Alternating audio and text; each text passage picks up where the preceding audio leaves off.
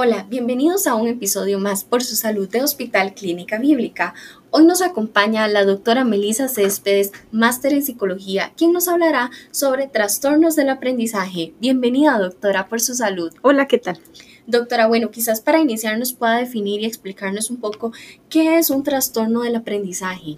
Ok, el trastorno del aprendizaje es una dificultad que se va presentando en la infancia y tiene que ver con el procesamiento de la información. Entonces lo vamos a ir viendo más o menos cuando el niño está escolarizado, a partir de los siete años, y vamos a ver qué afecta a diferentes áreas. Doctora, ¿cómo puedo saber si un menor padece de este trastorno?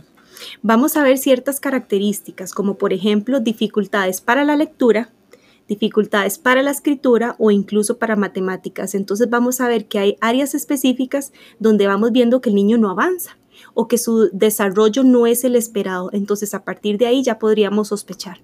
Esto quiere decir, doctora, entonces que existen varios tipos de trastornos de aprendizaje. Eh, o sea, que pueden ser solamente en una área, no quiere decir que es general, digamos que el niño tenga dificultad con todas las materias, sino alguna en específico o alguna área en específico. Sería muy irregular, casi siempre va a afectar un área específica, entonces, por ejemplo, podría afectar la lectura, es decir, son niños que por ejemplo tienen una dificultad para leer a un ritmo, a un ritmo específico, se les dificulta entender la comprensión, el desarrollo, ¿verdad? Entonces, eso podría ser en la lectura. En la expresión escrita o la escritura, que la escritura es más lenta, la caligrafía, inversión de letras, o por ejemplo en las matemáticas, donde vamos a ver una dificultad significativa. Recuerden que en estas tres áreas tendríamos que ver que la dificultad es significativa y que no se va desarrollando según lo que se espera para la edad. Claro, doctora, ahora que usted mencionaba esto, esto usualmente se presenta en menores, eh, más que todo en la parte durante ellos están aprendiendo, pero esto se podría mantener este tipo de trastorno hasta que el menor vaya creciendo y llegar a ser un adulto y continuar teniendo ese, eh, ese trastorno. Sí, lastimosamente, incluso muchos de estos pasan desapercibidos. Entonces el niño con mucha dificultad va avanzando en su proceso de escolarización, pero resulta que llega a la escuela, perdón, llega al colegio y por ejemplo tiene una dificultad significativa en la caligrafía. Y recuerden que nuestro sistema mide a los chicos al final en bachillerato, por ejemplo, con un examen, eh, un ensayo. Y resulta que la caligrafía o la ortografía es, está afectada y no se vio antes. Entonces, efectivamente, si no se detecta a tiempo, el niño o ya el adulto va a tener estas dificultades porque nunca se le dio tratamiento. Claro. Doctora, por eso es importante identificar cuáles son los signos que nos generen esa alerta si el menor está padeciendo de este trastorno. ¿Cuáles signos, quizás algunos ejemplos que usted nos pueda dar para nosotros empezar a, crear esa alerta y darnos cuenta de que no, ya este comportamiento no es normal? Entonces poder eh, sentir esa necesidad de realizar un diagnóstico al menor. Correcto. Podemos ver varias cosas, como les digo, que todo su, que por ejemplo la maestra nos dice que no está dominando las habilidades de lectura, de ortografía, de escritura o matemáticas de acuerdo a lo nivel y lo esperado para la edad. Tiene dificultades para entender y seguimiento de instrucciones, eso es muy importante. Para recordar, por ejemplo, lo que una persona acaba de decir, este, podríamos ver porque hay otras eh, dificultades un poco motrices, entonces dificultad para tomar el lápiz, por ejemplo. Este, un nivel de, dificultad para estar conscientes en el tiempo y en el espacio, por ejemplo. Entonces son como señales que ya nos van haciendo ver, pero siempre, siempre, siempre, quien nos va a indicar es el docente. Y podríamos ver asociado a esto que como el niño le cuesta desarrollarse en una de estas áreas, le afecta emocionalmente. Entonces, hasta uno puede ver, no quiere ir a la escuela, ve que sus compañeros avanzan, se frustra. Exactamente, entonces uno puede ver que tienen baja tolerancia a la frustración, porque si, si hay algo que me cuesta entender y no sé por qué, me genera una afectación emocional. Igual, la afectación emocional afecta al aprendizaje, entonces siempre hay que ver de dónde viene la causa. Claro, doctora, también se podría el factor de la retención, cuando hablamos que a un niño también se le dificulta el memorizar o retener la materia, cuando está estudiando, también esto puede considerarse como un signo del trastorno del aprendizaje. Claro que sí, porque viste que dentro de las señales, si tiene dificultad para retener, no es solamente retener la información, es evocarla. Es decir, yo recuerdo algo y después puedo conversar sobre eso. Entonces ya ahí hablamos que la memoria tiene un montón de funciones. Entonces ya uno puede ver si el niño tiene dificultad para la memoria a corto plazo, a largo plazo, de evocación. Entonces todas esas son señales que las va a ir viendo el docente. Por eso les digo, el principal indicador es cuando vemos que nuestro niño no va avanzando. Recuerden que no podemos comparar a los niños, todos van al ritmo diferentes, pero si hay parámetros esperados como los que ya les indiqué de acuerdo a la edad y si eso no va de acuerdo a la edad, es donde hay que consultar.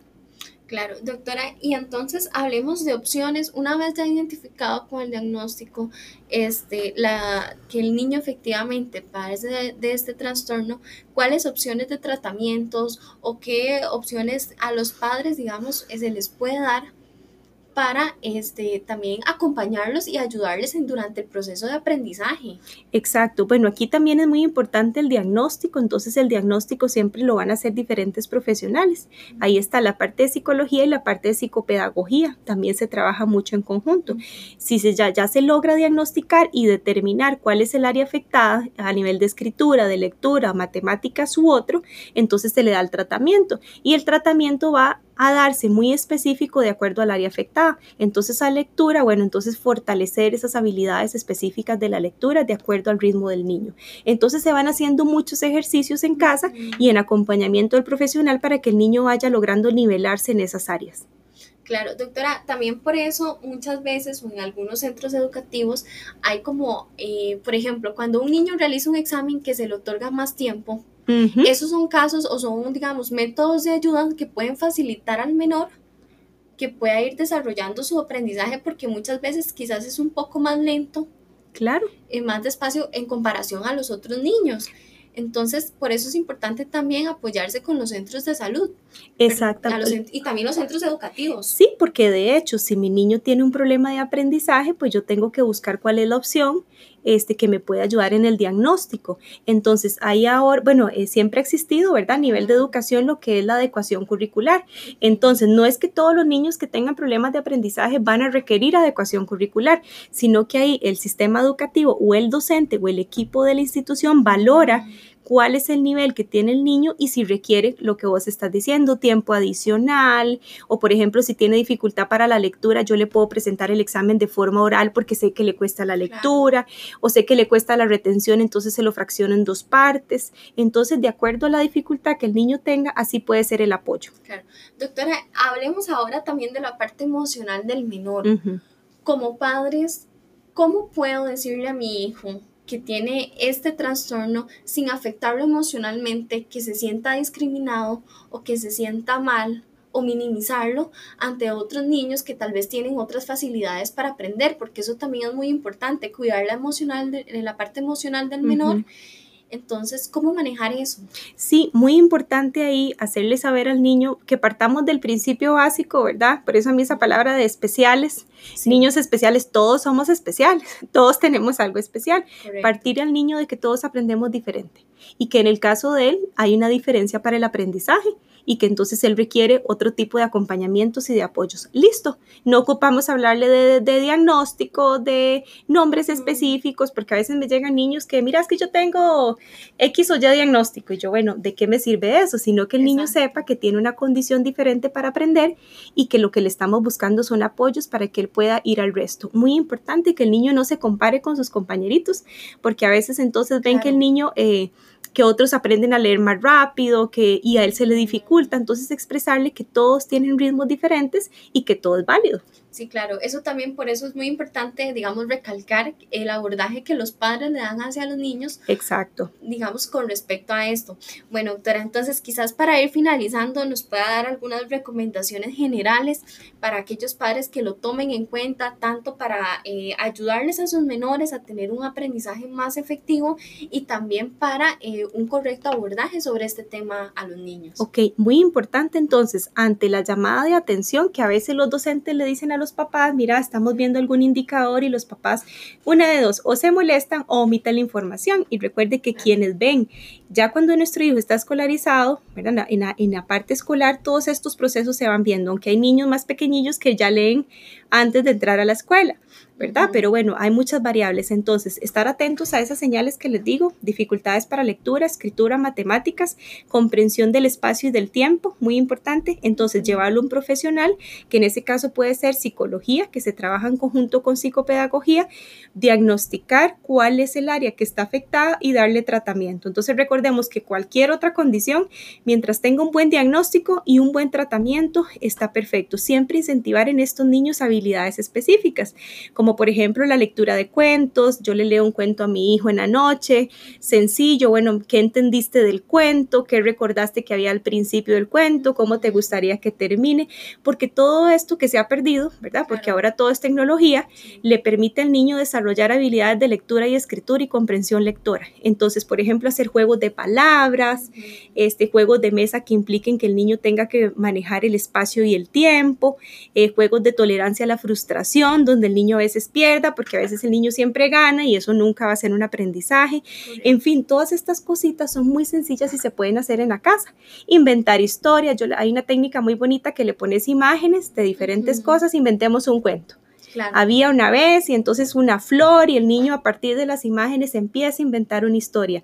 Todas estas son actividades súper sencillas y muy útiles para fortalecer estas habilidades que en estos niños están un poco eh, em, afectadas. Claro. Bueno, doctora, muchísimas gracias por las recomendaciones que nos ha brindado y muchas gracias a nuestra comunidad por compartir con nosotros este episodio por su salud. Los invitamos a escribirnos a podcast.clinicabiblica.com para que nos cuenten sobre qué otros temas les gustaría que habláramos. Gracias y nos escuchamos en el siguiente episodio. Muchas gracias, doctora. Con mucho gusto.